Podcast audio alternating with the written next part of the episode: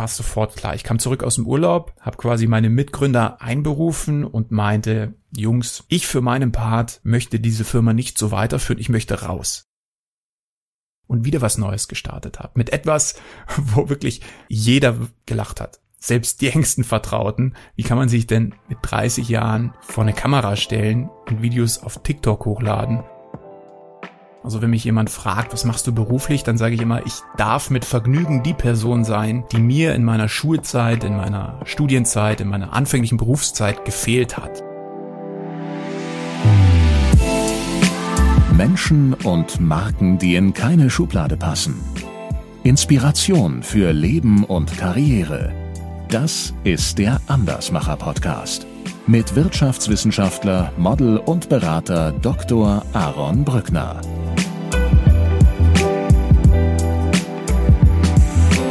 Tobi, herzlich willkommen zum zweiten Mal im Andersmacher Podcast.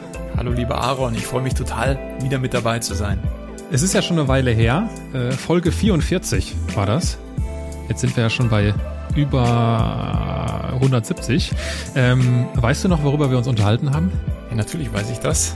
Und zwar ging es damals um meine Transformation vom Model zum Hacker. Ich wurde Jawohl. auch äh, danach immer wieder darauf angesprochen. Also der Podcast hat Wellen geschlagen und habe ihn mir selbst tatsächlich auch nochmal gerne angehört. Auch meinen Eltern gezeigt, die waren auch ganz fasziniert, mal die Geschichte aus einer anderen Perspektive, aus meiner Perspektive zu hören. Ich erinnere mich echt sehr gerne zurück. Was haben deine Eltern, das ist, das finde ich spannend, weil wir haben ja sehr ausführlich auch über deine Eltern gesprochen und über die Situation mit deinem Vater und ne, diese ganze mhm. Geschichte. Ähm, was, was war da so deren Feedback? Naja, also ich meine, weißt du, wenn du jetzt nie ganz direkt über solche Situationen sprichst oder meine Eltern mich auch nicht gefragt haben, wie fühlst du dich jetzt in dem Moment, ist es sicherlich äh, erstmal neu, so diesen externen Blick auf die Dinge zu haben, wie ich das wahrnehme, wie ich das auch schilder, aber alles cool. Also ähm, die fanden es ehrlicherweise echt cool. Das war schön. Ja, äh, cool darf es weitergehen. Du hast es angesprochen, die Transformation vom, vom Model zum Hacker. Also wir haben ja auch äh, in aller Ausführlichkeit, ich glaube, das war das, ich spreche ja immer wieder mal, auch wenn es irgendwie da inhaltliche Überschneidungen gibt mit meinen Gästen über die Modebranche und lass auch an der einen oder anderen Stelle so ein bisschen durchblicken, was ich da so für Erfahrungen gemacht habe. Und es gab ja auch schon Seitenwechsel in diesem Podcast, wo ich interviewt wurde. Und hin und wieder interessiert das natürlich die Menschen, wie das denn so wirklich war im, im, im Model-Business. Und ähm, ja, wir haben, ich glaube, über sehr ausführlich über Mailand gesprochen gehabt, ne? Mhm. deine erste Fashion Week und so. das weiß ich noch genau. Also an dieser Stelle ein, ein ganz bescheidener Hinweis auf Folge 44 in eigener Sache. Äh, das lohnt sich, eine richtig lange Folge, habe ich eben nochmal gesehen. Ja. Äh, fast 100 Minuten, aber ähm, äh, also vollgepackt. Lohnt sich. Vollgepackt mit, äh, mit, ja, mit, mit äh, ehrlichen Geschichten aus Tobis Leben und äh, vom Model zum Hacker und wir finden jetzt heute mal heraus, wie es denn dann weiterging, weil mhm.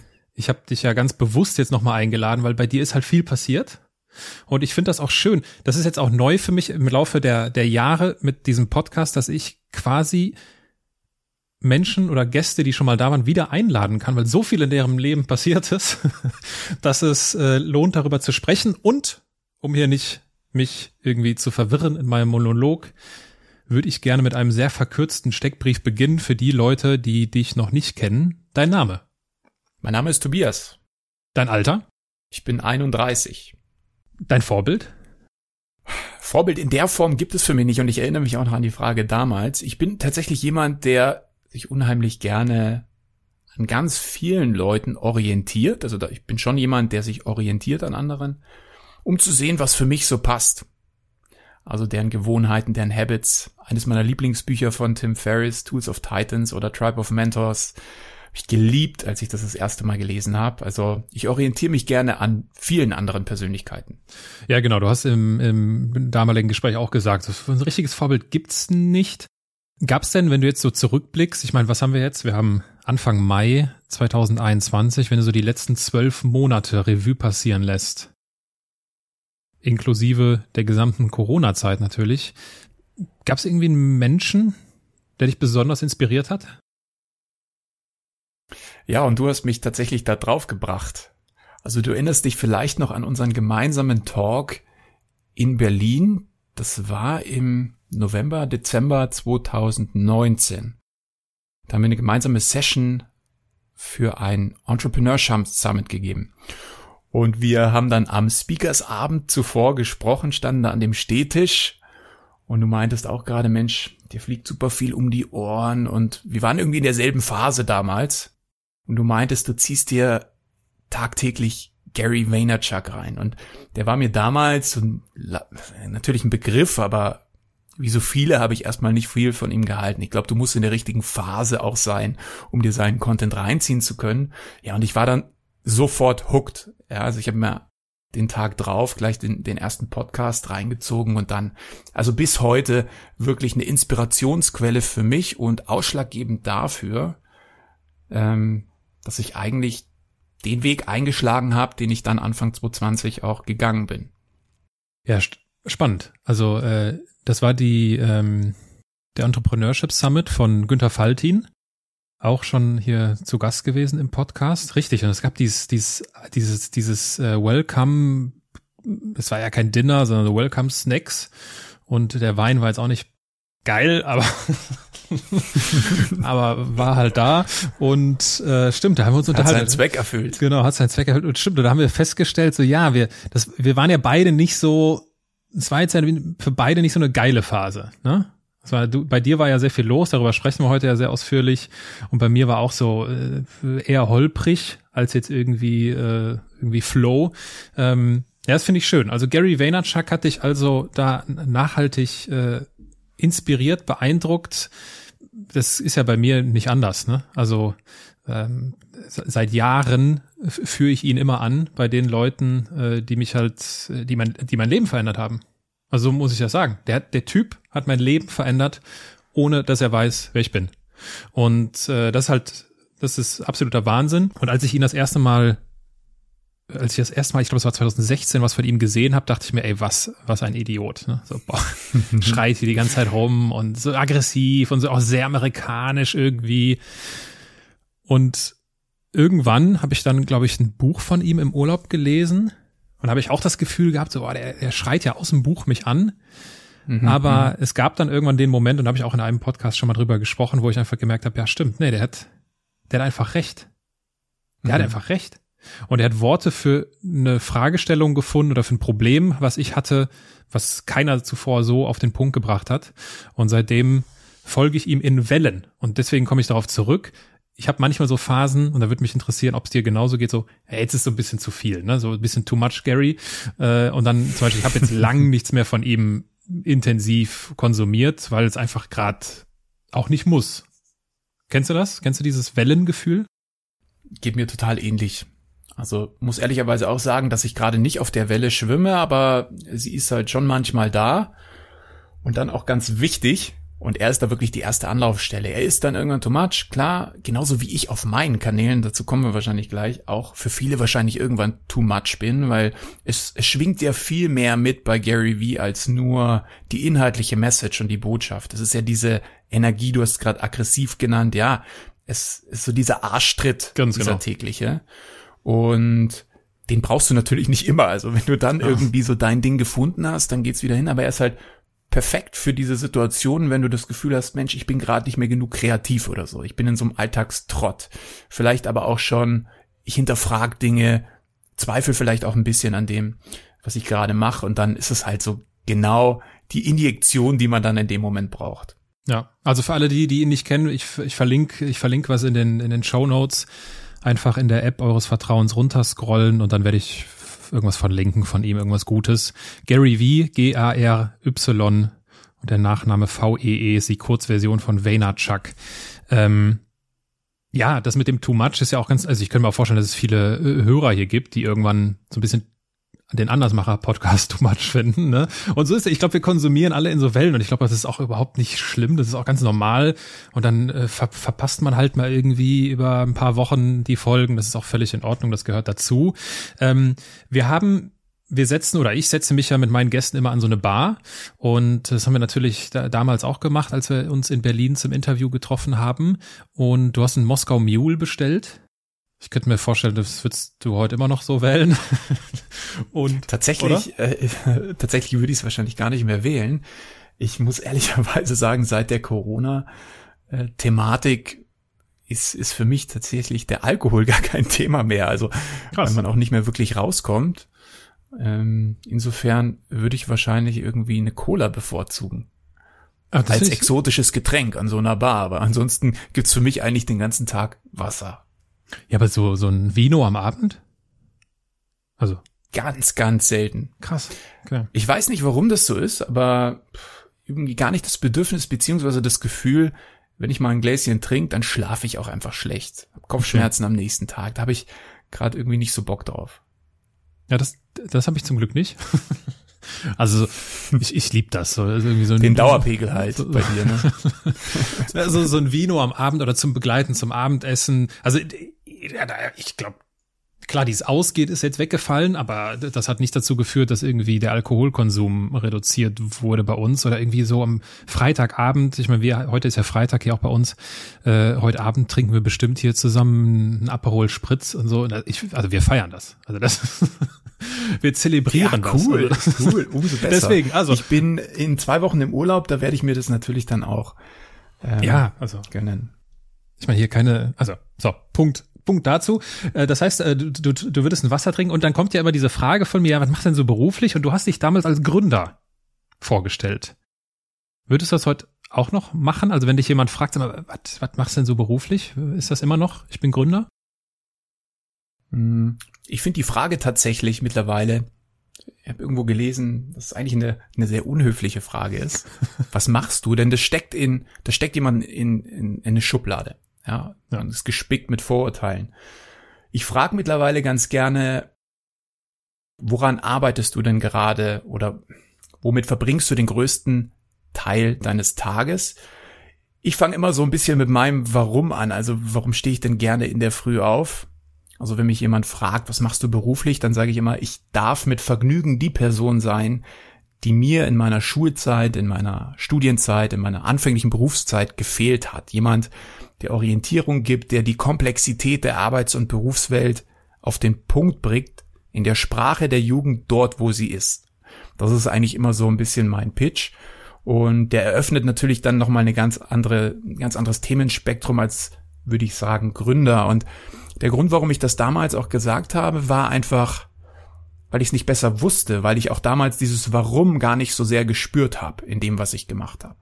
Das war dann irgendwann, nachdem meine, meine letzte Firma Hackerbay auch zu Ende ging, als wir uns beschlossen haben, die Firma nicht mehr weiterzuführen. ist wie ein Ballast, der auch abgefallen ist. Du hast es, du hast, du hast richtigerweise darauf hingewiesen, finde ich, dass die Frage, was machst du so beruflich, ähm, einen in Schubladen steckt. Genau aus dem Grund stelle ich diese Frage, weil ich die Frage natürlich selbst überhaupt nicht mag und ganz unangenehm finde. Und viele Gäste, das hört ihr ja alle, die uns hier gerade zuhören, regelmäßig, tun sich auch schwer mit dieser Frage, weil sie halt nicht in eine Schublade passen. Sonst wären sie ja auch wahrscheinlich nicht im Andersmacher-Podcast zu Gast. Und ähm, wie, wie erklärst du dir das denn? Weil ich meine, das ist ja schon die gängigste, die am weitesten verbreitete Frage. Äh, was machst du denn so beruflich? Obwohl man ja eigentlich okay, das ist irgendwie, ist das so ein bisschen unvollständig, es ist so unfertig, aber trotzdem total etabliert. Ja, da gebe ich dir komplett recht. Und ich habe mir die Frage zuvor auch nie gestellt, erst als ich da mal drüber gelesen hatte. Und es ist einfach so einfach, ja. darauf eine Antwort zu liefern für 99 Prozent der Gesellschaft. Ich hatte immer richtige Schwierigkeiten damit, wie du es gerade gesagt hast, wahrscheinlich 100 Prozent deiner Gäste. Und insofern musste ich irgendwann darüber nachdenken. Und ich hatte keine Lust mehr mit dem Was zu antworten. Was machst du? Wie heißt du? Wer bist du? Sondern mit dem Warum, also was treibt mich an, welchen Beitrag möchte ich denn dazu leisten, welchen beruflichen Fußabdruck möchte ich denn in der Welt hinterlassen. Das gefällt mir viel besser und wer sich dann auf meine Antwort nicht weiter darauf einlassen kann und möchte, weiß ich aber auch sofort, hm, dass das Gespräch disqualifiziert ist in dem Fall. Hm. Du hast gerade schon angesprochen, die Hacker Bay, also das war ja quasi so das, das Ende unseres Gesprächs aus 2019, dass du äh, Gründer der Hackerbay oder Mitgründer der Hackerbay äh, gewesen bist. Ähm, was die Hackerbay jetzt im Detail gemacht hat, was ihr davor hattet und so weiter und so fort. Dazu der Hinweis nochmal auf Folge 44. Da will ich jetzt gar nicht ins Detail gehen, aber ihr habt da ja angefangen, immer, immer größer werdende Räder zu drehen und äh, an digitalen Geschäftsmodellen zu arbeiten und das in Form von Hackathons unter anderem und so weiter und so fort. Das alles gerne in Folge 44. Jetzt hast du gesagt, ihr habt euch dazu entschieden, das zu beenden. Bist du gescheitert? Absolut nicht. Also ich würde behaupten, ich bin, bin noch nie gescheitert. Das ist, ich, und in, in Gary Vees Worten auch zu sprechen, und das ist wieder einer der erstaunlichen Dinge. Er schafft es, meine Gedanken, die ich oft nicht kommunizieren kann, auf den Punkt zu bringen. Und was ich heute voller Selbstbewusstsein sagen kann, ist, dass ich einfach den Prozess liebe. Ich mag es auch im Dreck zu leben. Ich find's geil, wieder von Null anzufangen. Ich begebe mich gerne aktiv immer wieder in die Situation, von neuem anzufangen, mich neu zu beweisen, weil ich einfach diesen Prozess so geil finde. Ich strebe nicht zwingend nach einem Ziel X, das in Zahlen und Daten gemessen werden kann. Ich strebe nach meinem Bauchgefühl, das jeden Tag gut sein muss.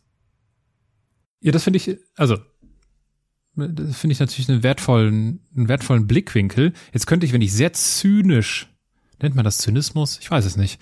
Ist schon so ein bisschen zynisch, wenn ich jetzt so sagen würde, ja, es klingt ja so ein bisschen danach, dass du viele Sachen anfängst, aber es nicht zu Ende bringst. Ist eine berechtigte Frage. Ich habe auch erst vor, glaube ich, knapp einem halben Jahr oder einem Jahr herausgefunden, dass ich eine sogenannte Scanner-Persönlichkeit bin. Also jemand, der eben ganz, ganz viele Dinge parallel macht und sich schnell in Sachverhalte einarbeiten kann, bis zu einem gewissen Punkt, wo er für sich verstanden hat, okay, passt, das Thema ist jetzt abgehakt. Ich habe mich jetzt vier Wochen zum Beispiel mit dem Thema weiß nicht, finanzieller Bildung auseinandergesetzt. Ich habe es für mich jetzt verstanden. Ich muss da nicht weiter rein. Das Pardon zum Scanner ist der Taucher. Und der ist in der Gesellschaft halt ja nach wie vor noch das Bild überhaupt. Du musst lebenslang immer besser werden in einem Bereich, der absolute maximale Experte werden. Und alles andere ist nicht geduldet. Und ähm, insofern war das für ganz wenige Leute in meinem Umfeld nachvollziehbar, wie ich denn schon wieder bei Null anfangen konnte. Nachdem ich mich nach meinem Studium erstmal überhaupt in die Selbstständigkeit gewagt habe und nicht den linearen Weg gegangen bin, dann die Firma nach zweieinhalb Jahren verkauft habe, zumindest meine Anteile, die gibt's ja heute noch erfolgreicher denn je. Also quasi in dem kompletten neuen Bereich gestartet bin, die Firma nach dreieinhalb Jahren wieder verlassen habe und wieder was Neues gestartet habe. Mit etwas, wo wirklich jeder gelacht hat. Also wirklich jeder. Ähm, selbst die engsten Vertrauten. Wie kann man sich denn mit 30 Jahren vor eine Kamera stellen und Videos auf TikTok hochladen, die wahrscheinlich nur 12- und 13-Jährige sehen? Natürlich total berechtigte Frage. Da bist du natürlich bei mir genau richtig. Und darüber, äh, darüber sprechen wir gleich ganz ausführlich. Äh, vielleicht noch kurz, kurz mal einmal äh, abgebogen. Scanner-Persönlichkeit. Wie, äh, wie bist du? Wie hast du das? Was ist das für ein Test? Wie hast du das gemacht? Das war gar kein Test. Also ich habe das wirklich komplett äh, random mal in irgendeiner Instagram-Story bei jemandem gesehen, die von sich behauptet hat: Hey, ich bin total geflasht. Ich habe herausgefunden, ich bin eine Scanner-Persönlichkeit. Ich mag, ich mag es total viele Dinge zu machen. Ich könnte mir in meinem Leben mal vorstellen, eine Straßenbahn zu fahren, zu kochen und ins Weltall zu fliegen. Und am liebsten alles parallel. Und dann dachte ich mir, hm, irgendwie erkenne ich mich da wieder. Und dann habe ich mich dem Thema mal angenommen, ein bisschen reingelesen und dachte, echt, das kann ja nicht sein. Also wie manche Leute wahrscheinlich in so einem Horoskop das Gefühl haben, man spricht ihnen aus der Seele, war das bei dem Thema Scanner-Persönlichkeit bei mir der Fall. Und irgendwie habe ich mich dann sofort verstanden gefühlt und dachte, wow, interessant, da gibt's sogar Lektüre für. Und überall heißt es, das ist nichts Schlimmes, ganz im Gegenteil. Das hat sogar eine Form von einer gewissen Hochbegabung, sich in ganz viele Sachverhalte eben in kürzester Zeit mit maximaler Aufmerksamkeit reinzuarbeiten. Ich habe das schon in der Schule gemerkt. Ich konnte es nie nachvollziehen, wie meine Kommilitonen oder Klassenkameraden den ganzen Tag lernen konnten. Ich habe immer ein, zwei Stunden gelernt und dann war es aber auch over. Und habe dennoch super gute Noten geschrieben, weil ich in diesen zwei Stunden maximal konzentriert war. Also letzten Endes die gleiche Leistung, den gleichen Output generiert habe, wie jemand anderes über acht Stunden vielleicht. Und bin dann aber auch für den Tag, also wenn ich mich dann da wirklich reinfuchs in so ein Thema, dann brauche ich auch erstmal wieder ein bisschen Pause. Und das konnten viele und auch heute noch ganz viele nicht nachvollziehen, wie ich eben so punktuell arbeite. Jetzt hast du davon gesprochen, also Scanner-Persönlichkeit, also das ist ja quasi das ist ja Selbsterkenntnis, ja, also hast dich besser mhm. kennengelernt, hast dich besser einschätzen gelernt und hast gemerkt, ah, okay, so ticke ich. Das ist ja eine der wertvollsten und wichtigsten Dinge, die es gibt im Leben, herauszufinden, wie ticke ich eigentlich, ne? Ähm, ohne es zu bewerten, sondern einfach zu wahrzunehmen, aha, das bin also ich. Jetzt ist das ja das ein, das ist auf der einen Seite so dieses, okay, so, so bin ich, und auf der anderen Seite dann das Feedback von den auch sehr nahestehenden Menschen, von denen du eben erzählt hast, so dieses, hey, sag mal, was, Anfang 30, jetzt nochmal von vorn anfangen, was ist mit dir los? Wie, wie, wie, wie gelingt es dir dann eine Balance zu finden aus diesem, ich weiß, was ich bin und ich weiß, was ich will und ja, aber ich habe auch ein offenes Ohr für Menschen, die mir nahestehen, weil vielleicht habe ich auch blinde Flecken. Mhm. Ja, also ich bleib auch hier wieder in der, in der Gary V-Analogie, weil er es einfach gut erzählt und es mir einfach auch hier bewusst geworden ist. Mm, wenn du auf äußere Einflüsse hörst, egal ob das irgendein jemand aus Social Media ist, den du noch nie gesehen hast, oder deine Eltern, letzten Endes, vor allem die, die dir nahestehen, wollen nur das Beste für dich. Warum soll ich mich in meiner Entscheidungsfindung beeinflussen lassen von etwas, das sich eigentlich nicht richtig anfühlt, nur um es jemandem recht zu machen? Das wird langfristig dazu führen, dass das Verhältnis belastet wird. Das will eigentlich keiner. Wenn ich allerdings jetzt die Freiheit habe, machen zu können, was ich will, dann wird es niemals einen Vorwurf von meiner Seite geben. Und somit ist die Beziehung eigentlich vorbelastet. Und ich hatte eigentlich auch nie, diese Frage habe ich mir gar nicht gestellt. Ich muss ehrlicherweise sagen, ich bin so überzeugt von mir und meinen Fähigkeiten, weil ich keine Downside habe, dass es immer gelingen wird. Also ich werde immer in dem, was ich mache, erfolgreich sein. Davon bin ich zu 100% überzeugt, weil ich einfach eine, ein Durchhaltevermögen habe, das keine Grenzen kennt. Weil wie willst du gegen jemanden gewinnen, der keine Angst vorm Verlieren hat? Es geht nicht. Und so sehe ich mich tatsächlich. Also meine Downside ist, dass ich bei meinen Eltern einziehe und irgendwie trotzdem was auf dem, auf dem Tisch steht zu essen. Ich werde immer einen Weg finden, irgendwie mich zu etablieren und deswegen habe ich einfach keine Angst vorm Verlieren und nutze sogar diesen Gegenwind einfach auch ein bisschen als Energie und Inspiration. Ich mag es tatsächlich einfach, belächelt zu werden. Mhm. Und daran hat also auch nichts geändert, dass ja quasi schon ein sehr aussichtsreiches, äh, eine sehr aussichtsreiche Geschäftsgründung, ne? also Stichwort Hacker Bay, was ihr da äh, mit mehreren Jungs vorangetrieben habt, ja nicht so geklappt hat, wie ihr euch das vorgestellt habt. Das hat also sich nicht dahingehend ausgewirkt, dass das so ein bisschen nachhalt, nachwirkt, so nach dem Motto, ah, vielleicht schaffe ich das doch nicht so, wie ich mir das vorgestellt habe? Überhaupt nicht. Also die Entscheidung war, ich sag mal so, man kann das wahrscheinlich vergleichen mit, mit dem Partnerschluss machen. Ähm, manche machen das völlig überstürzt und bereuen im Zweifel danach. Ich habe irgendwie etwas so in der Bauchregion, mein zweites Gehirn, wo ich irgendwie das ganz, ganz starkes Gefühl habe, wenn ich weiß, irgendwas ist gerade nicht richtig und dann muss das beendet werden. Also das ist, das überkommt mich richtig, dieses Gefühl. Das hatte ich in meiner ersten Firma bei Fruji schon so und auch bei, bei Hackerbay gab es diesen einen Moment. Ich habe im Sommer, nee, Anfang 2019, habe ich an so einem Leadership-Seminar über mehrere Wochen und Monate teilgenommen. Und dann gab es eine Übung, die ich total interessant war, fand und dann mit in mein Gründerteam mitgetragen habe, wo es darum ging, einfach mal so die persönlichen Werte und Überzeugungen, also die Vorstellungen davon, wie man sein Leben und auch das berufliche Leben führen möchte, niederschreibt. Und das hat dann irgendwie schwarz auf weiß genau das gezeigt, wie ich mich gefühlt habe, nämlich dass wir komplett andere Vorstellungen davon haben, wie die Firma geführt werden soll und auch in Bezug auf Risikofreudigkeit, überhaupt aufs Leben. Wie möchte ich mein Leben führen? Und wir haben dann eigentlich relativ schnell gemerkt, wow, da einen riesen Delta, riesen Differenzen. Kann man die überhaupt, möchten wir die überhaupt aus der Welt schaffen?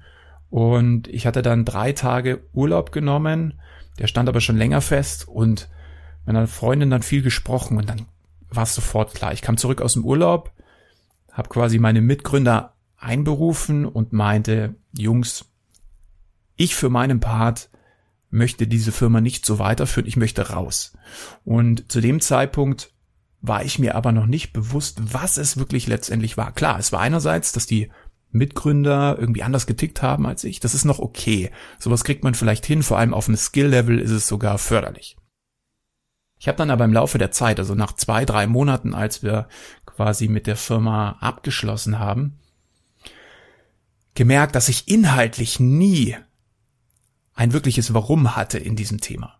Ich war Klar, ich bin Digital Native, aber ich bin kein Programmierer. Wir haben Software verkauft. Ich habe das nicht gelebt. Ich war nicht davon überzeugt. Mir fielen Dinge schwer. Du kannst dich vielleicht sogar noch erinnern, dass ich dich im Vorfeld an unseren ersten Podcast nach Fragen gefragt habe. Welche Fragen wirst du mir stellen? Weil ich eine gewisse Unsicherheit hatte.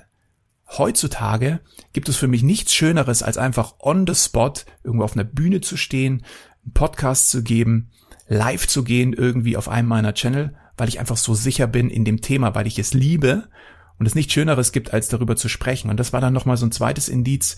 Mensch, du hast alles richtig gemacht. Das war einfach auch thematisch nichts, was dich wirklich erfüllt, was dich antreibt. Ja, also das rückblickend natürlich eine, eine wertvolle Lernreise. Ich finde das, ich finde das schön und nicht bewundern, nicht bewundernswert, aber schön einfach, dass du, dass das bei dir keine Spuren hinterlassen hat, weil ich habe, ich würde mich auch als selbstbewussten Menschen bezeichnen, ne? Und irgendwie vieles, was ich in meinem Leben mir vorgenommen habe, klappt oder hat geklappt. Ne? Und äh, ich habe aber auch halt auch einmal, ich habe auch äh, bei Gelegenheit, äh, ich weiß nicht mehr welche Folge es war, eine meiner äh, Solo-Folgen laut nachgedacht, habe ich auch einmal darüber gesprochen, äh, jetzt vor allem auch im, im Zusammenhang meines Umzugs weg von Düsseldorf, dass es halt auch mal eine Situation gab, wo das nicht der Fall war und was völlig für mich völlig neu war. Ne? Dieses Gefühl so, okay, vielleicht ist das doch nicht alles so, wie du dir das. Und das, also das war wirklich auch ein Moment, wo ich und so habe ich noch nie dran gezweifelt. Ich meine, so Selbstzweifel, so die alltäglichen, die kennt man ja. Mit denen freundet man sich ja irgendwie an. Aber äh, so, die, so wirklich tiefgehender Selbstzweifel, so Selbstständigkeit, ist das wirklich was für mich? Und das hat das hat gesessen, ne? Das hat auch richtig wehgetan, mhm, ähm, mhm. weil das kannte ich nicht. So, das war mir nicht bekannt vorher. Und ähm, gut, hab dann da, äh, ich muss gleich vielleicht nochmal parallel schauen, welche, welche Folge das war. Äh, könnt, äh, falls euch das interessiert, äh, könnt ihr reinhören, was ich für einen Schluss daraus gezogen habe. Und äh, deswegen finde ich das aber schön, dass du sagst, hör mal, nee, das ist hier, ne, vor allem im Vergleich zu dieser Beziehungskonstellation und äh, ganz entlarvend und auch genau das, davon erzähle ich nämlich auch, ist diese Situation der Glaubwürdigkeit. Mhm. Früher habe ich versucht zu verkaufen, was ich kenne. Heute verkaufe ich nur noch, was ich kann. Und ähm, ich glaube, das ist genau das, wovon du erzählst. Ne? Dieses, ja, mhm. schick mir mal Fragen vorab, damit ich mich so vorbereiten kann. Und äh, und jetzt ist es so, und das habe ich ja auch bei meinen aktuellen Themen. Ey, stell mir irgendwelche Fragen und äh, ich kann darauf schon mhm. antworten. Ne? Also das ist ein schönes Gefühl. Lass uns darüber sprechen, wo dieses schöne Gefühl herkommt. Ähm, wir haben es schon eben gehört, Anfang 30 und stellt sich vor die Kamera und macht TikTok-Videos. TikTok-Videos. Karriereguru ist die Überschrift an der Stelle. Äh, ich glaube, du bist jetzt bei 415.000 Followern, über 415.000. Ähm, was genau passiert denn da auf deinem Kanal? Auf meinem Kanal dreht sich wirklich alles um die berufliche Orientierung. Es richtet sich eigentlich an all diejenigen, die einmal überhaupt erst den Schritt in die Berufswelt schaffen müssen, möchten, wie auch immer, aber auch all diejenigen, die irgendwie unzufrieden sind in ihrem Job. Und diese Mission oder dieses, warum ich überhaupt als Karriereguru auftrete, ich meine, ich bin ja kein Personaler, mich befähigt jetzt erstmal grundsätzlich nichts, irgendwelche Bewerbungstipps und so weiter zu geben. Klar, ich hatte in meiner letzten Firma knapp 50 Mitarbeiter und es war irgendwie dann auch mein Job, diese Leute einzustellen und zu bewerten, aber ich habe grundsätzlich erstmal keine Qualifizierung als Coach, Trainer oder Personaler. Und ich hatte aber irgendwie dann schon Ende 2019, also kurz nachdem wir die Firma dann letztendlich aufgelöst haben, wir hatten ja glücklicherweise auch entsprechenden Puffer, als dass wir nicht sofort ähm, irgendwo haben anfangen müssen zu arbeiten, hatten wir so einen kreativen Freiraum. Ich habe schnell gemerkt, Mensch, ich muss irgendwas mit Menschen machen. Also es hat mich immer so belastet, auch auf den Projekten mit Hackerbay, auf Leute, auf Kunden zu treffen, die einfach massiv unzufrieden mit ihrem Leben sind. Einfach pessimistisch sind, gegen alles reden, nicht begeisterungsfähig, keine grundlegende Naivität mehr haben, nichts erreichen wollen, einfach akzeptieren und die Arbeit, die Karriere als Mittel zum Zweck sehen, als Schmerzensgeld. Und das hat mich so schockiert. Und ich damals auch schon immer irgendwie versucht habe, sofern es mir natürlich möglich war, das zu verstehen und auch gut zuzureden und diese Leute einfach massivst resistent waren. Ja, wenn du 30 Jahre lang in deinem Job steckst und halt irgendwie einfach keinen Bock drauf hast, na, ich dachte mir immer, das kann nicht, ich kann das nicht akzeptieren, ich möchte das nicht. Und ich bin davon überzeugt, dass man schon frühestmöglich seinen beruflichen Kompass justieren kann. Auch noch spät, also selbst wenn du 50, 60 bist. Und ja, es gibt private Verantwortung. Das ist meiner Meinung nach aber auch irgendwie nur eine Ausrede, die man sich zurechtlegt. Ich glaube, es fängt alles damit an, die richtige Perspektive auf die Dinge zu bekommen. Sich die richtigen Fragen zu stellen. Und das haben wir nie gelernt. Also zumindest nicht in der Schule. Und ins Berufsleben stürzen wir uns dann meistens eigentlich ohne Rast rein. Dann merken wir irgendwann, oh, ist nichts und Umorientierung und wieder rein und wieder rein. Aber wir haben uns nie die Zeit gegönnt, nie versucht mal zu verstehen, was uns wirklich wichtig ist. Und das ist letztendlich meine Mission. Ich versuche den jungen Leuten über meine Kanäle wirklich tagtäglich über Videocontent und das ist tatsächlich einfach auch das Format, das funktioniert im veränderten Kommunikationsverhalten ist. Ne? Also es ist Bewegtbild, es ist nicht mehr, ich google irgendwas, bekomme eine Milliarde Ergebnisse und muss mich dann über zig Portale durchklicken, die alle 100 Seiten Aufsätze schreiben. So funktioniert's nicht mehr. Es sind jeden Tag komprimierte Videobotschaften, reduziert in der Komplexität, die Essenz auf den Punkt gebracht, welche Fragen du dir stellen kannst, damit du wirklich beruflich happy wirst. Und ich sage auch hier, Happiness, ähnlich wie Carrie V, ist tatsächlich der zentrale Faktor, wenn du dich über extrinsische Motivatoren jeden Tag aus dem Bett quälen lässt, dann ist das meiner Meinung nach nicht wirklich nachhaltig und sollte auch schon mal vielleicht das erste Indiz dafür sein, sich die Frage zu stellen, bin ich denn hier im richtigen Beruf? Also das findet tagtäglich auf meinen Kanälen statt. Ähm, es gibt auch diesen nötigen, Arschtritt. Ja, ganz viele sind natürlich auch verzweifelt, sie bekommen Absagen, sie sind nicht wirklich motiviert. Das fängt schon an in der Schule auf Prüfungen zu lernen. Ähm, aber auch Bewerbungen zu schreiben oder ich habe schwierige Kollegen, einen blöden Chef. Wie gehe ich damit um? Das alles gibt's auf meinen Kanälen. Ja, stimmt. Äh, du sprichst äh, richtigerweise von den Kanälen im Plural, weil äh, ich habe dich jetzt auf, ich habe dich auf TikTok reduziert, Tobi. Ähm, was du sehr elegant machst und also äh, wir begleiten, also wir beobachten das ja. Ähm, was du sehr elegant gemacht hast, ist äh, die Reichweite von TikTok, was halt auch aktuell äh, mit so einer Mission der kürzeste Weg ist, um sich Reichweite aufzubauen, sehr elegant auf andere Kanäle zu übertragen. Und das ist vor allem Instagram und YouTube, glaube ich, bei dir. Ne? Ähm, und bei Instagram mhm. äh, und das auch jetzt unter aktuellen Bedingungen mit Instagram Reels, äh, wo halt sehr viel organische Reichweite passiert, äh, machst du das extrem gut. Ähm, dort die Wiederverwertung der produzierten Videos so zu gestalten, dass sich die Reichweite dort äh, extrem erhöht. Ich weiß nicht, wie, wie groß, wie groß ist jetzt dein Instagram-Kanal? Also ich bin gestartet letztes, also vor sieben, sechs Monaten. Ja. Und ich bin jetzt bei 75.000 Followern. Ja. Man muss allerdings dazu sagen, dass eben ganz, ganz viele davon, also ich würde fast sagen 85 Prozent, nicht von TikTok kommen. Also im Zweifel mhm. sogar kein TikTok haben und total dankbar sind, dass es end und ich bekomme wirklich regelmäßig diese Messages, mal sinnvollen Content hier auf Instagram gibt. Also mhm. alle meine anderen Bildungscreator-Kollegen ähm, bekommen das sicherlich auch. Äh, das ist so eine kleine Bewegung.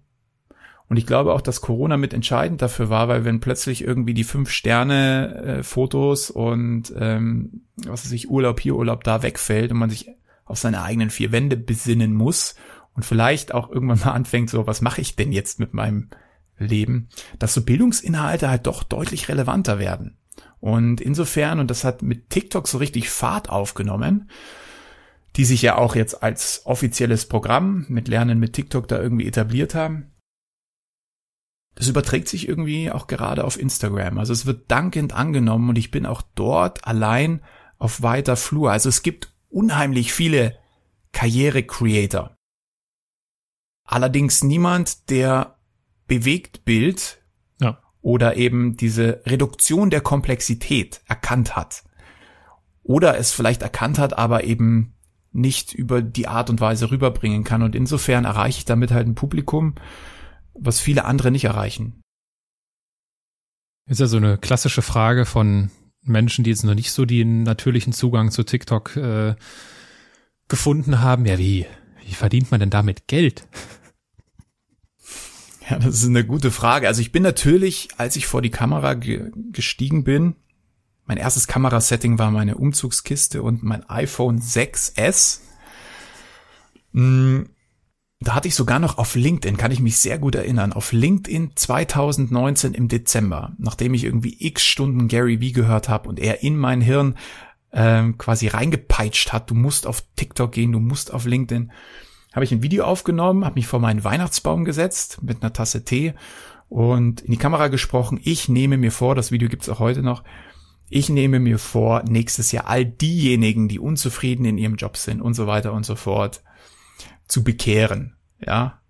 Und musste natürlich dabei auch aufpassen, äh, mich selbst nicht als allzu ernst zu nehmen, beziehungsweise rückblickend äh, erstaunt es mich echt, dass ich da so selbstbewusst aufgetreten bin, weil klar, also ich habe dann relativ schnell gemerkt, dass ich ohne wirklich ohne wirkliches Wissensfundament aus dem ganzen Personalbereich, Coachingbereich jemand äh, mit Brille, langen Haaren, irgendwie ein junger Kerl, kann jetzt niemanden, der 50, 60 ist, irgendwie da jetzt mal einen erzählen, wie er denn sein Leben führen soll. Das habe ich dann relativ schnell begriffen. Da habe ich dann, bin ich auch kurz geschwommen, so im Format. Was ist jetzt wirklich das Richtige? Und ich erinnere mich dann auch hier, ich habe dich angerufen, meinte Aaron schon mal her, das ist so ein bisschen der Content. Ich bin ja auf YouTube gestartet tatsächlich im Januar 2020. Da habe ich gesagt, Aaron, schau mal her, was hältst du so von dem Content? Und dir ist es dann super schnell aufgefallen. Du meintest, wer, wer ist denn eigentlich deine Zielgruppe? Wen möchtest du denn erreichen? Und irgendwie hat mir die Frage zuvor noch niemand gestellt. Und in dem Moment habe ich begriffen, dass es halt doch die Jungen sind. Also, dass ich der sein möchte, den ich nie hatte. Und da kam dann auch dieses, dieses Warum extrem raus. Und du meintest, schau dir TikTok an, schau dir Herr Anwalt an. Und das habe ich sofort getan. Und es war, es ist mir wie, wie Schuppen von den Augen gefallen. Ich glaube, ich bin echt am nächsten Tag auch vor die Kamera getreten und wusste ganz genau, so, das ist jetzt dein Format. Hieß anfänglich eine Minute Traumberuf. Da habe ich Berufe vorgestellt in einer Minute. Ja, und das hat dann auch entsprechend schnell viral eingeschlagen. Und ja, von da an ging es einfach weiter. Ja, das ist, das ist, an sich ist das eine fantastische Geschichte, weil es zeigt einmal mehr, es gibt zwei Sorten von Menschen. Max Scharpenack hat das mal hier im Podcast gesagt. Unternehmer und Unterlasser. Und ich habe schon vielen Leuten in den unterschiedlichsten Konstellationen gesagt, hör mal, dein Thema, was du mir gerade erzählt hast, TikTok, all in. Ich glaube, so ähnlich hatte ich das damals auch formuliert. Ja. Gesagt, ganz ja. ehrlich, TikTok, machen nur, ab die Post. Und ich glaube, du bist die einzige Person, die das in dieser Intensität und auch in dieser äh, Bedingungslosigkeit umgesetzt hat. Und das ist das, was, glaube ich, immer die Leute vergessen, wenn sie irgendwie Erfolge sehen oder wenn wir jetzt über Erfolge auf Social Media sprechen, halt auch große Reichweiten sehen, versuchen sie immer irgendwas zu finden, so, ja, aber das ist ja hier und das ist ja auch da und das ist ja auch ein bisschen albern und das ist ja auch ein bisschen hier, da wird immer dran rumgemäkelt. Ja, das wird dann so ein bisschen, da werden die Türme von den anderen einfach kaputt gemacht, um den, um damit der eigene Turm dann größer ist. Ähm, aber am Ende des Tages ist das einfach eine ganz klare Entscheidung von dir gewesen, die sich ja auszahlt. Ne? Und äh, ich glaube, um auf die Frage auch mit dem mit dem Verdienen zurückzukommen, wie sieht das denn aus? Also ich, ich meine, wir erleben jetzt ja gerade einen Fall auch, wo wir mit dir zusammenarbeiten bei einem Kunden. Das heißt, Marken werden natürlich darauf aufmerksam, werden, ach Moment mal, Karriereguru, der erreicht da die jungen Leute. Die wollen wir ja eigentlich auch erreichen. Gut, die meisten Firmen da draußen machen halt keinen guten Content, erzählen die ganze Zeit nur von sich und wie toll es doch bei ihnen ist was halt keiner hören will, äh, außer die Leute, die es schon wissen. Und äh, dann arbeiten die natürlich gerne, könnte ich mir vorstellen, mit jemandem wie dir zusammen. Dann ist natürlich dann, also ist doch so, ne? Also so Kooperationsprojekte, Begleitungen, damit verdienst du wahrscheinlich Geld. Korrekt, ja. Das ist mein bis dato Hauptumsatzstrom, ist nicht der einzige. Natürlich verdiene ich auch auf den Plattformen an sich also ja. sagen wir mal YouTube, auch TikTok mit ihrem Creator Fund so ein bisschen was, ja.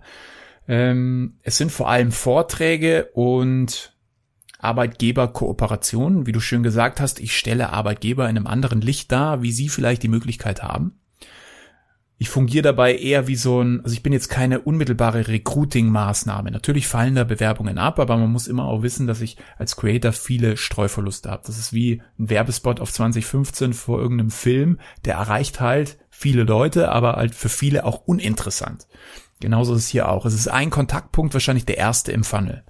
Man muss dazu sagen, dass natürlich jemand, der TikTok konsumiert, ist erstmal in einem anderen Mindset. Plus, du hast deine Bewerbung jetzt nicht auf dem Smartphone, dass du die sofort verschickst. Aber du hast einmal davon gehört.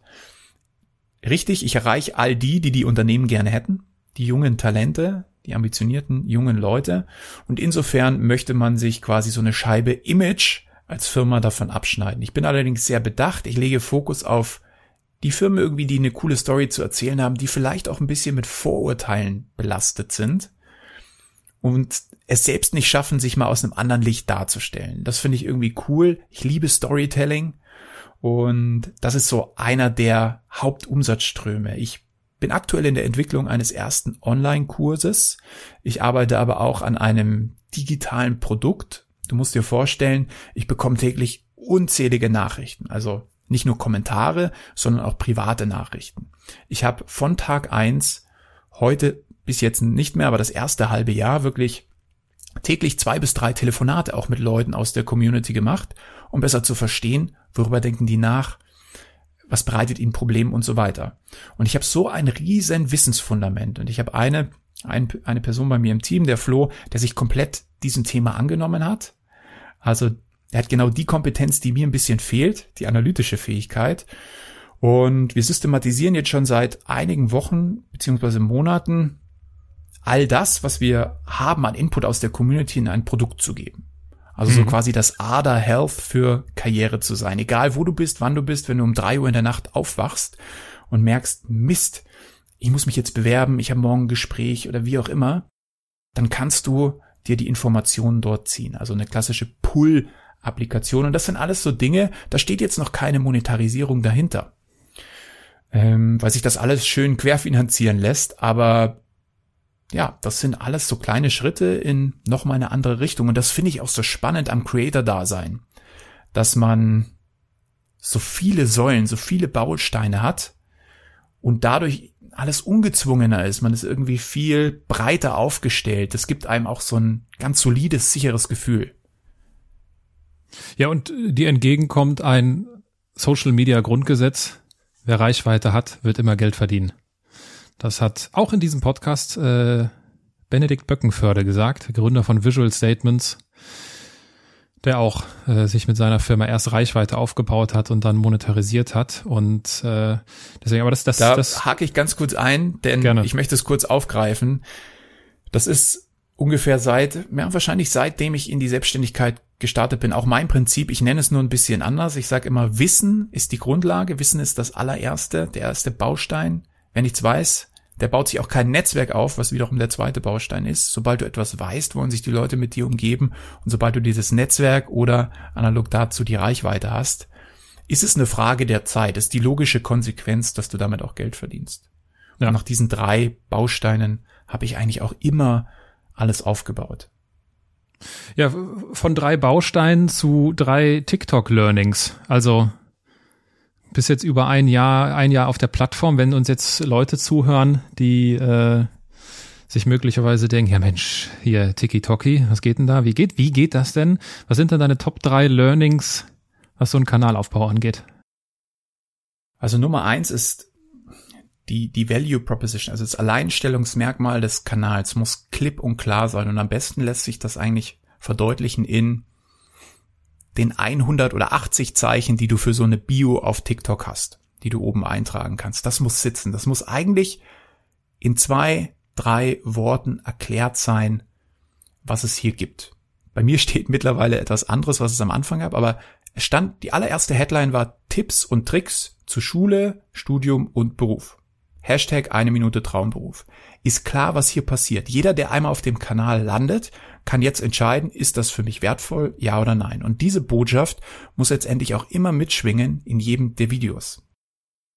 Zweites Learning, insofern natürlich auch, gerade bei gesättigten Kanälen wie YouTube oder Instagram, wo du natürlich auch immer wieder Lücken findest, wie mit den Reels, wo du die Chance auf organisches Wachstum hast, zahlt sich Konsequenz aus. Also einfach dran zu bleiben. Meine ersten Videos waren tatsächlich auch erstmal, hat niemand gesehen quasi, aber irgendwie hat dann plötzlich mal was funktioniert und ich fand einfach das Gefühl auch cool, selbst nur ein, zwei Personen zu erreichen, die irgendwie wertvoll oder wertschätzend sich bei dir melden und sagen, Mensch, wow, du hast mir geholfen, cool, dass es dich gibt. Und ähm, das führt aber dann in Konsequenz auch irgendwie zum dritten Learning, denn der Hate wird sich irgendwann nicht vermeiden lassen. Also je mehr Leute diese Videos sehen, desto schneller kommt natürlich auch der Hate. Auch die Kunst hier wieder eine, eine Quote von Gary Vee, aber es ist einfach so wertvoll, weder Lob noch Kritik emotional an sich ranzulassen.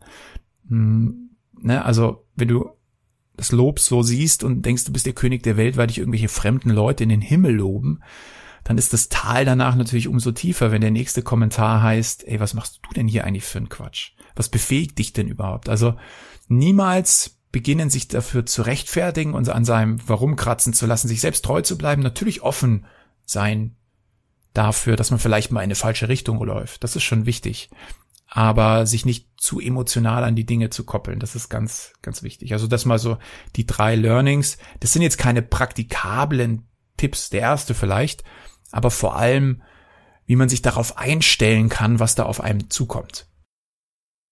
Ja, ganz ehrlich, äh, also wir, wir denken über Content sehr ähnlich, da ticken wir sehr ähnlich, weil äh, ich war vor paar Wochen, vielleicht sind es auch schon Monate, in einem, äh, in einem Clubhouse-Talk äh, zu Gast, wo es um TikTok ging, äh, von der Vanessa Weber eingeladen.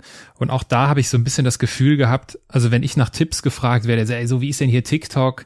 Ich weiß, wie die Frage gemeint ist. Die Leute suchen die Abkürzung, die wollen den Shortcut, die wollen, erklär mal schnell, das ist so schwer kann das doch nicht sein. Zack, zack, zack und schon geht das.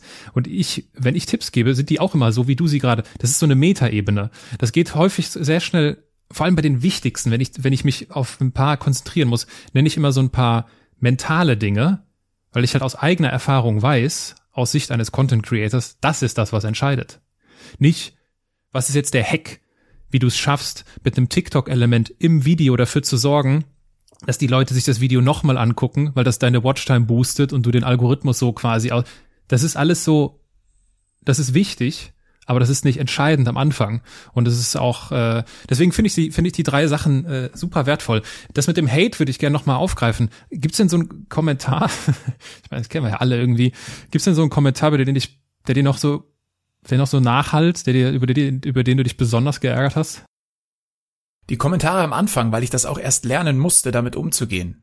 Und ich muss auch differenzieren zwischen persönlichen Beleidigungen, die einfach überhaupt keine Substanz haben, ja, so von wegen, ey, ähm, was ist, ich schau dich mal an mit deinen langen Haaren, du Vollidiot, so in die Richtung, halt noch, mhm. noch viel weiter unter der Gürtellinie, bis hin zu wirklich fachlicher Kritik, die aber auch dann immer mit so einer Nuance äh, persönlicher Beleidigung mit einfließt. Aber muss man unterscheiden. Also dem einen nehme ich mich überhaupt nicht an, dem anderen schenke ich schon ein Ohr und versuche mich dann auch hier, und das ist auch eine einmalige Chance, die man als Creator hat, sich ein, einerseits vielleicht auch mal Eingeständnisse zu machen, das tue ich auch.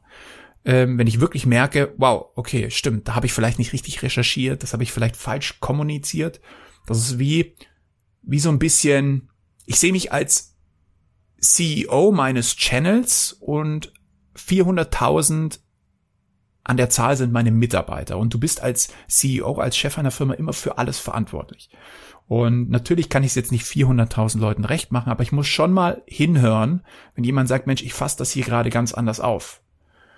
Das bringt mich dann schon zum Nachdenken. Aber diese ganze persönliche Komponente blende ich aus. Am Anfang fand ich schon, boah, das war so ein, so ein Haken, so ein Schlag in die Magengrube. Also ich erinnere mich an mein erstes virales Video, das auch sehr, sehr kontrovers ähm, diskutiert wurde in den Kommentaren. Das hatte, glaube ich, über 10.000 Kommentare. Und die hatten sich alle auf eine Sache eingeschossen. Ich habe halt eine bestimmte Formulierung erwähnt und das wurde ins Lächerliche gezogen, so von wegen, du hast doch überhaupt keine Ahnung. Ähm, und das hat schon, an dem Tag dachte ich echt so, wow, kannst du das überhaupt handeln? Das Video hatte knapp zwei Millionen Views, wie gesagt, über 10.000 Kommentare. Und ja, aber ich habe dann irgendwie schnell umgeschalten und dachte, nee, einfach weiter, weiter. Du knallst einfach raus und versuchst über die Frequenz unemotionaler zu werden, dem ganzen Thema gegenüber. Ich hatte dann auch mal Phasen, wo ich gar nicht mehr interagiert habe, einfach mhm. aus Angst, wieder sowas zu lesen. Das war auch, glaube ich, unmittelbar danach. Was natürlich auch nicht zielführend ist, aber man muss sowas erstmal verarbeiten und also diesen einen Kommentar gab's nicht. Ja, da kommen viel zu viele. Es gibt jeden Tag irgendwo Hate. Und ich muss sagen, dass Instagram zum Beispiel deutlich kritischer ist als TikTok. TikTok ist viel dankbarer. Das wird im Zweifel auch mit mehr Humor genommen. Auf Instagram wird schon mal quergeschossen. Auf LinkedIn wirst du richtig zerlegt. Also ja. da kannst du den besten Beitrag der Welt posten, der eigentlich nichts Böses, überhaupt nicht polarisiert, aber es gibt hier dann immer die Kandidaten, die das natürlich aufgreifen, um ihre eigene Positionierung zu stärken und sagen, hey, nee, das, was du hier schreibst, ist ja eigentlich völliger Quatsch. Mhm. Da muss man auch vom, vom sozialen Medium differenzieren. Und wir sprechen hier noch gar nicht von Twitter. Twitter ist dann so die, das, also das ist so der Vorhof, also alles andere waren so Vorhöfe der Hölle und Twitter ist dann äh, Innenhof. Also das ist auch äh, Wahnsinn. Äh, jetzt kriegst du ja, also erstmal danke, dass du das so äh, offen schilderst und ich, ich, ich fühle das. Also ich kann das. Es ist immer so leicht, auch äh, es ist auch fast schon zu leicht, also dann rückblickend drüber zu reden. Und wer das Gefühl nicht kennt, ähm, also jeder hat schon mal irgendwie was Dummes gesagt bekommen, ne? Aber das ist halt, wenn Tausende, wenn nicht sogar Millionen das sehen, halt nochmal echt skaliert und nochmal auf einem anderen Level. Und äh, als wenn dir jetzt jemand auf der Straße sagt, was bist du für ein Idiot, hast lange Haare oder was. Das ist so, ja komm, geh weiter, ne? Aber das ist schon, das mhm. fühlt sich anders an und das, das, das sitzt, also ich bin da auch noch nicht so weit, habe ich an einer Stelle auch mal ausführlicher drüber gesprochen. Ich bin da auch noch nicht so weit, dass ich das so, dass das so an mir abperlt. Und es gibt Menschen, die das, an denen das so abperlt. Und ich finde das, das finde ich total bewundernswert. Ne, die so mhm. sagen, ey, hier, genauso wie du gesagt hast, Gary Vee. Martin Werle hat das äh, im Podcast ähm, auch sehr ausführlich und sehr schön beschrieben. Ich guck mal gerade nach. Martin Werle, wann war er denn nochmal zu Gast? Folge 131. Äh, der hat das nämlich auch schön geschrieben, dass er auf so Lob genauso wenig gibt wie, wie auf Kritik. Ne? Also genau diese, dieser Gary Vee-Mechanismus. Äh, aber das ist halt in der Theorie leichter als in der Praxis. Also das ist halt die Sachen, also ich oder ich spreche da nur aus meiner Erfahrung, das tut trotzdem weh. Es tut weh, aber es gibt ein Rezept. Also ich setze das nicht immer um, weil manchmal einfach der Schlag auch zu hart ist. Nach wie vor immer noch. Das muss man einfach sagen. Es ist einfach unangenehm. Das kannst du nicht einfach ausblenden. Aber was ich gemerkt habe, das beste Rezept, und das steht auch in einem meiner Lieblingsbücher, wie man Freunde gewinnt, von Dale Carnegie, ähm, bring den Leuten, also Hass begegnest du am besten mit Liebe. Und was ganz spannend ist, ich bekomme ja auch zum Teil irgendwie Hate Direct Messages. Wenn ich dann mit einer sympathischen Voicemail antworte und sage, hey, ich kann das total verstehen und du hast es sicherlich falsch aufgeschnappt, aber ich möchte dennoch meinen Standpunkt vertreten, dann bekomme ich oft eine Rückmeldung, so, oh wow, hätte ich nie mit gerechnet, krass, dass du dir meine Meinung anhörst, dass du so professionell damit umgehst, ich bin echt ein Fan. Wow. Und du hast halt dann plötzlich den treuesten mhm. Anhänger gefunden, der ab sofort in allen Kommentaren für dich spricht. Nur weil du eben nicht zurückgeschossen hast, sondern quasi in Anführungszeichen mit Liebe begegnet bist. Ja. Das ist total faszinierend. Naja, das ist, äh, jetzt hast du, Jetzt kriegst du ja sehr umfangreichen Einblick, so wie tickt die junge Generation und so viel soll man der Vollständigkeit halber auch noch sagen, glaube ich. Äh, ja, auf TikTok sind eher noch die jüngeren Leute unterwegs, aber das ist bei jedem Social Media Kanal am Anfang so gewesen. Also Social Media Kanäle werden immer von den jungen Leuten entdeckt. Es wird sich immer darüber lustig gemacht am Anfang und später benutzt es jeder. So. Und die, die am Ende kommen, äh, die ärgern sich dann und wundern sich, wie denn da manche so große Reichweiten haben. Überraschung, sie haben einfach früher angefangen. Ähm, jetzt kriegst du ja einen sehr umfangreichen Einblick und ich finde es total krass, wenn du dann auch am Anfang dann noch so Private Calls gemacht hast, um da irgendwie äh, deep zu diven, ja, mit deiner Community. Das ist schon echt hardcore. Was ist denn so dein, was ist denn so, wenn man jetzt so die die jungen Leute, die ja häufig so auch in dem in dem Ruf stehen, so nichts auf die Reihe zu bekommen, keine Motivation zu haben. Was ist denn deren größtes Problem? Was ist so deren größtes Hindernis, um, um Gas zu geben im Leben? Also sind zwei Dinge. Also einmal, und darüber spreche ich auch ganz häufig, ist, dass der Trugschluss, dass die Motivation immer am Anfang steht, völliger Quatsch ist, um in die Handlung zu kommen. Ganz im Gegenteil. Also jeder kennt wahrscheinlich das Gefühl, du hast keinen Bock auf Sport, dann zwingst du dich da irgendwie hin und fühlst dich danach wie der König der Welt und kannst es gar nicht abwarten, das nächste Mal hinzugehen. Also es ist eigentlich so ein Kreislauf. Du kannst überall einsteigen zwischen Motivation, Inspiration und Handlung und ich habe so ein Prinzip, nachdem ich jetzt seit anderthalb Jahren auch lebe, einmal am Tag muss ich mindestens meinen eigenen Schweinehund überwunden haben. Und sei es, dass ich der Supermarktkassiererin irgendwie einen schönen Tag wünsche oder frage, wie es ihr geht. Also eine Sache, die du nicht natürlich machst oder jemand auf der Straße grüßt, anlächelst, so banale Sachen. Oder eben auch businesstechnisch, so, ich gehe jetzt, ich mache jetzt hier etwas, worauf ich eigentlich keinen Bock habe. So das typische Prokrastinieren, du machst es einfach. Das ist ganz wichtig diesen, diesen Kreislauf einfach mal zu verstehen. Und dann ist eben ein Leitthema, warum die junge Generation auch sich so perspektivlos zeigt, beziehungsweise so, be so große Bedenken hat oder als die Null-Bock-Generation wahrgenommen wird. Du musst dir mal vorstellen, stell dir vor, du bist jetzt 16, ja, du hast dein Handy. Ich weiß von meiner Community, die hängen alle mindestens acht, aber ungefähr 13 Stunden so im Schnitt am Handy. Also eigentlich den ganzen Tag äh, wenn sie so ungefähr nicht in der Schule sind, aber selbst da wird wahrscheinlich die ganze Zeit nebenbei irgendwie versucht. Du hast die ganze Welt zu jeder Zeit in deiner Hand mit einem Swipe. Du kannst jeder sein, der du willst. Du kannst dich mit jeder Person auf der Welt vernetzen und alles kostenlos zu jeder Zeit. Das heißt, da wird eine Fass aufgemacht, eine Perspektive, ein Horizont, der keine, der keine Grenzen kennt. Alles ist möglich. Und plötzlich merkst du, oder wird dir in der Schule gesagt, so, das ist dein Abschluss, du musst dich bewerben und du musst für den Rest deines Lebens in einer Stelle an einer Aufgabe arbeiten. Diese Excel-Tabelle zu pflegen. Das ist natürlich ein, ein Delta, ein Clash, du fährst mit 300 gegen die Wand. Und ähm, davor haben einfach ganz, ganz viele Angst. Es wird dir vorgelebt. Ne? Also wir, wir müssen uns mal nicht außen vornehmen. Ich stehe vor der Kamera, ich verdiene damit mein Geld. Ich bin weitestgehend transparent und versuche den Leuten auch zu zeigen, dass das richtige Arbeit ist. Macht ja Sinn, bei meinem Thema Karriere zeige ich natürlich auch, wie ich arbeite. Aber es wird eben bei ganz vielen als super easy, ja, also all diese Influencer, ähm, die irgendwie Lifestyle-Content machen, das ist auch harte Arbeit. Aber es wird nicht so wahrgenommen, das ist ja auch die Kunst, dass es nicht so dargestellt wird. Und das verlockt natürlich diesen Gedanken hin, wow, ich kann irgendwie dieses tolle Leben führen, ohne dass ich wirklich was dafür tun muss.